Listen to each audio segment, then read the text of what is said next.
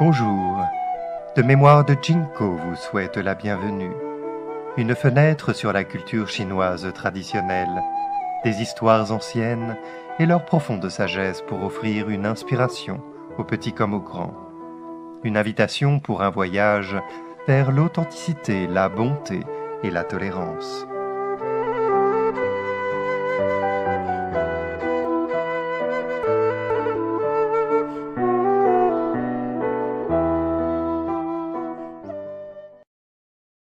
La piété filiale entretient la gentillesse. Li Gao a vécu pendant la dynastie Tang. Il était connu pour être attentionné et respectueux envers sa mère. Lors de la première année du calendrier de Shangguan, 674 après Jésus-Christ, il y eut une sécheresse dans la capitale. Le riz était très cher et beaucoup de gens mouraient de faim.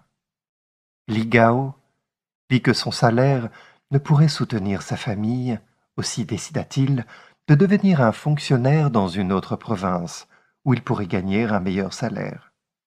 Plus tard, Ligao commit une erreur dans son travail et fut rétrogradé, devenant alors le responsable des questions locales dans le quartier de Wenzhou, dans une province différente. Les récoltes à Wenzhou étaient également limitées. Le gouvernement avait des centaines de milliers de roues de graines stockées, le roux étant une ancienne unité de mesure chinoise équivalente à approximativement 45 litres. Et Li Gao voulut les distribuer aux pauvres. Ses supérieurs suggérèrent qu'il l'attendent jusqu'à ce que l'empereur donne la permission. Li dit Si une personne ne mange pas pendant quelques jours, elle mourra de faim. Je n'ai pas le temps d'attendre. Si je dois risquer ma vie pour sauver des milliers d'autres vies, il n'y a rien qui vaille autant la peine.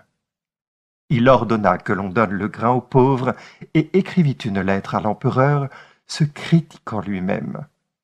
Après avoir lu la lettre, l'empereur lui fit de grands compliments et le promut. Un jour, Ligao se rendit en visite dans le comté voisin. Il vit une femme aux cheveux blancs qui pleurait et lui demanda ce qui s'était passé. La vieille femme dit Je suis de la famille de Li. Mes fils sont Li Jun et Li He. Ils ont servi en tant que fonctionnaires du gouvernement loin d'ici pendant plus de vingt ans, et jamais ils ne m'ont rendu visite.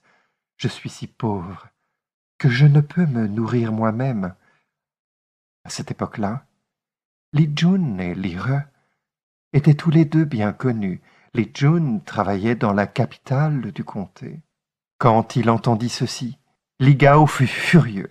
Il dit Lorsqu'une personne est chez elle, elle doit être obéissante et gentille avec sa famille. Quand elle est loin, elle doit être respectueuse envers les anciens. Si elle a du temps libre et de l'énergie, elle pourra rechercher plus de réussite. Comment ces deux frères, avec cette moralité si peu élevée, peuvent-ils être des fonctionnaires du gouvernement? Il écrivit une lettre à l'empereur à ce sujet. En conséquence, Li Jun et Li Re furent tous deux démis de leur poste de fonctionnaires et interdits de service dans le gouvernement.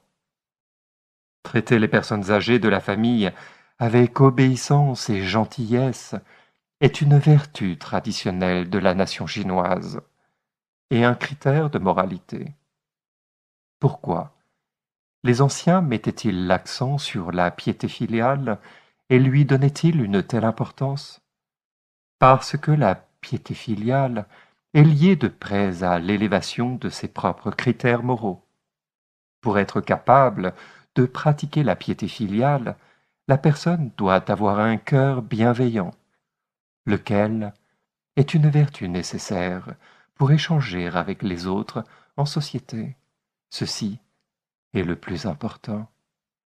La piété filiale inclut d'autres vertus, telles qu'être reconnaissant, rendre la gentillesse, se souvenir de ses racines, respecter les anciens et avoir la considération des autres. Si une personne ne peut être bienveillante avec sa propre famille, comment peut-il être réellement bienveillant avec les autres? Comment peut-il s'occuper de sa famille, organiser le pays et apporter la paix sous le ciel? Depuis la dynastie des Han, 206 avant Jésus-Christ, 220 après Jésus-Christ, la cour royale a utilisé la piété filiale comme l'un des standards principaux pour choisir des individus talentueux pour servir dans le gouvernement. Parce que Li Gao avait un cœur sincère de bienveillance et d'obéissance envers sa famille, il fut capable de traiter les autres avec bienveillance, tout comme sa famille. C'est probablement pourquoi il eut la volonté d'abandonner sa vie afin de sauver les gens du peuple qui mouraient de faim, afin de nourrir un cœur de bienveillance et élargir l'amour familial en compassion. On devrait commencer par traiter les membres de sa famille avec bienveillance et étendre cela à tous.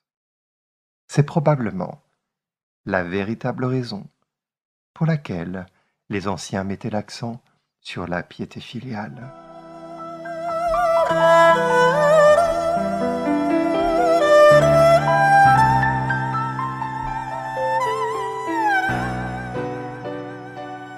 De Mémoire de Jinko vous remercie d'avoir écouté ce podcast. Au plaisir de vous retrouver pour d'autres histoires.